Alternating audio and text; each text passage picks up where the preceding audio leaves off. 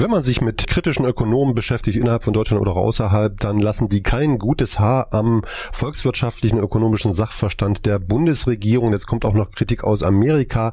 Was ist los mit dem Austeritätskurs der Bundesregierung? Stürzt tatsächlich diese Wirtschaftspolitik Europa in die Krise oder sind wir schon mittendrin? Wie hart ist die Kritik von außen und kann man sich der Kritik annehmen? Das frage ich Tom Strohschneider vom Neuen Deutschland. Schönen guten Tag, Herr Strohschneider. Schönen guten Morgen. Ich habe ja das Gefühl, dass derzeit die Bundesregierung, zumindest Frau Merkel, beratungsresistent ist, denn immer mehr Ökonomen beurteilen ja die Kürzungsmaßnahmen, Privatisierung, Deregulierung als äh, schwierig und machen Deutschland sozusagen als die Ursache für die europäische Krise aus. Ist es nicht ein bisschen komplizierter? Es ist auf jeden Fall ein bisschen komplizierter und da muss man vielleicht zwei Punkte sagen. Äh, es ist äh, meines Erachtens völlig richtig, was, äh, was viele Ökonomen sagen, es sind ja nicht alle, muss man auch zugeben dass der von Deutschland insbesondere durchgesetzte Austeritätskurs als Krisenbewältigungsmodell in der Europäischen Union eben nicht die Ergebnisse zeitigt, äh, die da immer an die Wand gemalt werden. Das Wachstum, äh, die Schuldenbekämpfung, die Wiederherstellung von sozialer Sicherheit, das hat alles in vielen Ländern, vor allen Dingen in Südeuropa, nicht funktioniert. Und wenn dann die Bundesregierung darauf beharrt, dann sieht es auf den ersten Blick so aus, als wenn die ökonomisch unvernünftig sind. Aber man muss natürlich auch dazu sagen, dass Deutschland durchaus von dieser Art Krisenpolitik profitiert. Das ist vielleicht äh, mit dem Wort Export Nationalismus am besten zu beschreiben. Es geht natürlich darum, hier ein ökonomisches Modell durchzusetzen, von dem dann vor allen Dingen deutsche Kapitalfraktionen profitieren. Und insofern ist der Vorwurf, äh, die Bundesregierung würde ökonomisch unvernünftig handeln, einerseits richtig, er blendet aber vielleicht auch ein bisschen aus, dass dahinter etwas steckt, ja, was äh, dem äh, Interesse von zumindest einem Teil der Wirtschaft ja doch zugutekommt. Hm, mit dem mit großen Erfolg von Deutschland, es wird ja sogar von Exportchauvinismus gesprochen und der Zusammenhang scheint ja klar zu sein, wenn man einer gewissen ökonomischen Schule anhört, nämlich der, dass man sagt, Kapitalismus braucht Schulden, ein Wirtschaftssystem braucht Schulden und wenn sich die anderen verschulden, dann sind das halt die Schulden der anderen und dann können die nicht mehr in Deutschland einkaufen. Eigentlich ja auch eine einfache Rechnung. Das heißt, ähm, der Bumerang könnte irgendwann zurückkommen. Der Sparzwang oder äh, dieser Austeritätswahn, wie es Heiner Flassbecken nennt, äh, könnte irgendwann auch auf Deutschland zurückfallen. Würden Sie das auch sagen? Naja, es gibt ja zumindest einen äh, logischen Knackpunkt an der deutschen Politik. Der Versuch, die äh, Volkswirtschaften so durch Deregulierung, Privatisierung, Entgrenzung der Arbeitswelt, Senkung der Lohnkosten und so weiter äh, auf einen Kurs zu bringen, äh, der dann ähm, Handelsbilanzüberschüsse ermöglicht, ist ja nur dann denkbar, wenn es auch äh, Länder gibt, die eine gegenteilige Handelsbilanz haben. Also jemand wie äh, Thomas Piketty, ein französischer Ökonom, der mit seinem Buch äh, Das Kapital im 21. Jahrhundert ja nun vor ein paar Jahren doch große Schlagzeilen gemacht hat, sagt genau das, wenn alle Länder wie Deutschland eine positive Handelsbilanz hätten, dann kann es ja gar nicht funktionieren, weil es dann niemanden mehr gibt, also keine Volkswirtschaft, die solche Handelsbilanz Überschüsse absorbiert. Also insofern steckt natürlich auch ein gewisses Maß an Irrationalität darin, aber es gibt etwas, was man vielleicht den Varoufakis-Effekt nennen kann in dieser ganzen Angelegenheit.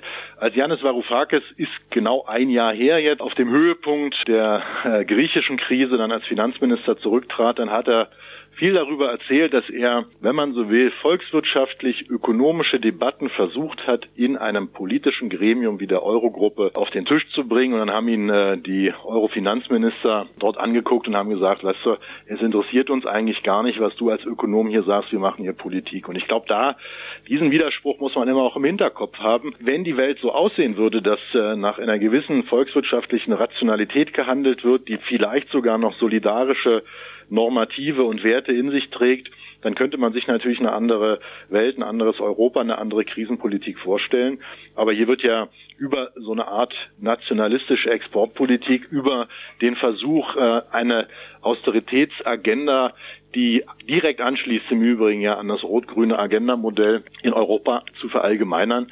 Da wird versucht, die deutsche Hegemonie in Europa wirtschaftlich abzusichern. Und ich glaube, das muss man immer wieder kritisieren, dass man da auch offen sein muss für eine äh, Kritik der eigenen Position, weil es auch andere ökonomische Ansätze gibt, ist ja äh, völlig richtig. Aber man muss immer auch unterscheiden zwischen der ökonomischen Debatte, die sicherlich nach anderen Kriterien verläuft, und der politischen Debatte. Mhm. Trotzdem erleben wir scheinbar eine Renationalisierung Liberalisierung nicht nur auf politischer Ebene, auf ideologischer Ebene, sondern auch auf ökonomischer Ebene. Das ist nicht so spürbar und das ist auch nicht so sexy, darüber zu reden, weil das ist ja äh, nur Ökonomie, das ist ja nur Volkswirtschaft, aber das ist doch die Basis äh, unserer, das ist doch unsere Lebensgrundlage, wie wir wirtschaften und äh, wie das ganze System irgendwie funktioniert. Das ist auf jeden Fall richtig. Ich will äh, dazu sagen, dass natürlich einerseits äh, die äh, Information, auch eine gewisse Vielfalt der Meinungen über die Frage, wie wir ökonomisch beurteilen, was hier in Europa, in der EU seit ja nunmehr auch schon äh, fast zehn Jahren äh, abläuft mit der Krisenpolitik, das liegt ja vor und äh, man kann sich dann zwei Fragen stellen. Erstens erreicht es eine breite Öffentlichkeit, die dann auch in der Lage ist, ähm, wenn man so will, ihre politische äh, Verortung, ihr Wahlverhalten, vielleicht sogar ihre politische Praxis auch mit einer etwas stärkeren ökonomischen Basis, was das Wissen angeht, zu unterfüttern.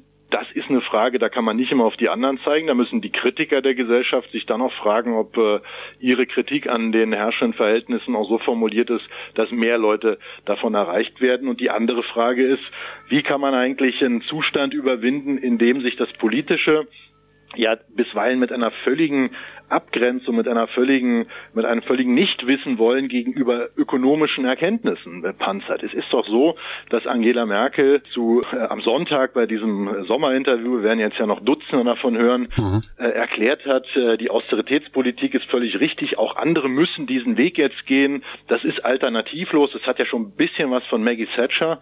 Und äh, am selben Tag sagt äh, Barack Obama in Spanien, der nun ja auch nicht unbedingt äh, sozusagen der allergrößte Linke ist, äh, diese deutsch orchestrierte Austeritätspolitik ist falsch und sie führt zu Frust über die EU, über auch die politischen Institutionen. Sie ist sozusagen ein Teil einer Entdemokratisierungspolitik. Und äh, da ist schon dann meine Meinung, man muss äh, überlegen, und stärker in die Diskussion bringen. Es gibt ja nicht nur von kritischen Ökonomen eine starke Ablehnung dieses deutschen Austeritätskurs, sondern inzwischen auch von der US-amerikanischen Regierung, vom Internationalen Währungsfonds, der nun auch wahrlich keine linke Institution ist. Die Frage ist, wann können gesellschaftlich politische Kräfteverhältnisse so aussehen, dass dann in den Institutionen, dort wo die politischen Entscheidungen getroffen werden, wo Grenzen gesetzt werden über Deregulierungsvorschriften, über EU-weite Gesetzgebung zum Beispiel, über das, was die EU seit Jahren macht, nämlich äh, diesen Austeritätskurs zu äh, betonieren, ob es dort gelingt, die Kräfteverhältnisse zu verändern, damit die Risse größer werden. Und dazu brauchen wir anders äh, orientierte Regierungen in den europäischen Ländern. Denn die Voraussetzung eines solchen Politikwechsels ist natürlich, dass mehr Regierungen äh, nach einer anderen, auch ökonomischen Agenda versuchen, ihre Politik auszurichten. Eine Frage, die mich immer wieder umtreibt, ist es so, wie Heiner Flassbeck sagt, dass in Deutschland die volkswirtschaftliche Dummheit regiert oder ist es Kalkül? Ist es äh, ganz klare, sozusagen nationalistische Interessen, die vertreten werden auf eine kurzfristige auf Wahlperioden hinaus oder auf äh, Zyklen, die etwas kürzer sind hinaus oder ist es wirklich äh, Fahrlässigkeit? Wie würden Sie das beurteilen? Ich glaube, es ist beides. Es ist äh, in der Tat sowas wie volkswirtschaftliche Dummheit. Es ist aber auch Kalkül. Und es gibt äh, eine ganze Reihe von äh, Politikern und Politikern, die in wichtigen, wenn man so will, auch führenden Positionen und Ämtern dann sitzen, die aber ja selber, sagen wir mal so, auch nur im ganz normalen Alltagsrahmen mit volkswirtschaftlichem Wissen beschlagen sind. Die werden beraten. Beraten werden sie von äh, teilweise auch sehr demokratisch unkontrollierten Institutionen. Da gibt es Beraterkreise am Finanzministerium, da gibt es auch im Wirtschaftsministerium, da gibt es ja, wenn man so will, Lobbyorganisationen, die im Gewand von volkswirtschaftlicher Objektivität daherkommen. So, und die setzen die Agenda. Man muss sich dann fragen, wenn jemand wie Hans-Werner Sinn die Ökonomie in den Talkshows dominiert, also jemand, der ganz klar ein Vertreter dieser Austeritätslinie ist, der von diesem Angebotspolitischen herkommt, der, wenn man so will, einfach gesprochen ein neoliberaler Ökonom ist und der ist dann sozusagen das Expertengewissen dieser ganzen krisenpolitischen Debatte und da fragt man sich natürlich schon, vielleicht hätte ein ums andere Mal Herr Flassbeck öfter in so einem Talkshow sitzen können. Im Übrigen gibt es auch eine ganze Reihe anderer Ökonomen. Mhm und äh, jemand wie Sigmar Gabriel, ich will dem, dem Minister da nicht zu nahe treten, aber der verlässt sich natürlich auf diejenigen Stichwortgeber und die ihm seine Zettel schreiben. Und Frau Merkel natürlich auch, die als Physikerin ja auch nicht unbedingt von der Ökonomie kommt. Und die erzählen dann äh, munter nach, was ihnen äh, Leute aufgeschrieben haben, die bisweilen auch die Interessen eben vom wirtschaftlichen Interessen stärker vertreten als die Interessen einer Gesellschaft. Man kann eben ein Land nicht wie äh, nach betriebswirtschaftlichen Kriterien wie eine Firma führen. Es muss an andere Kriterien geben. Es muss vor allen Dingen auch eine politische Einflussnahme geben. Man muss eben schon sagen, es geht nicht nur darum, dass sich äh, sowas wie Profitmaximierung um Reichtumsmehrung fortentwickelt, sondern wir haben ja auch andere Interessen. Es sind gesellschaftliche Interessen, die müssen stärker in diese Debatte und dafür brauchen wir eine stärkere, wenn man so will, linke, kritische Sicht auf die Dinge.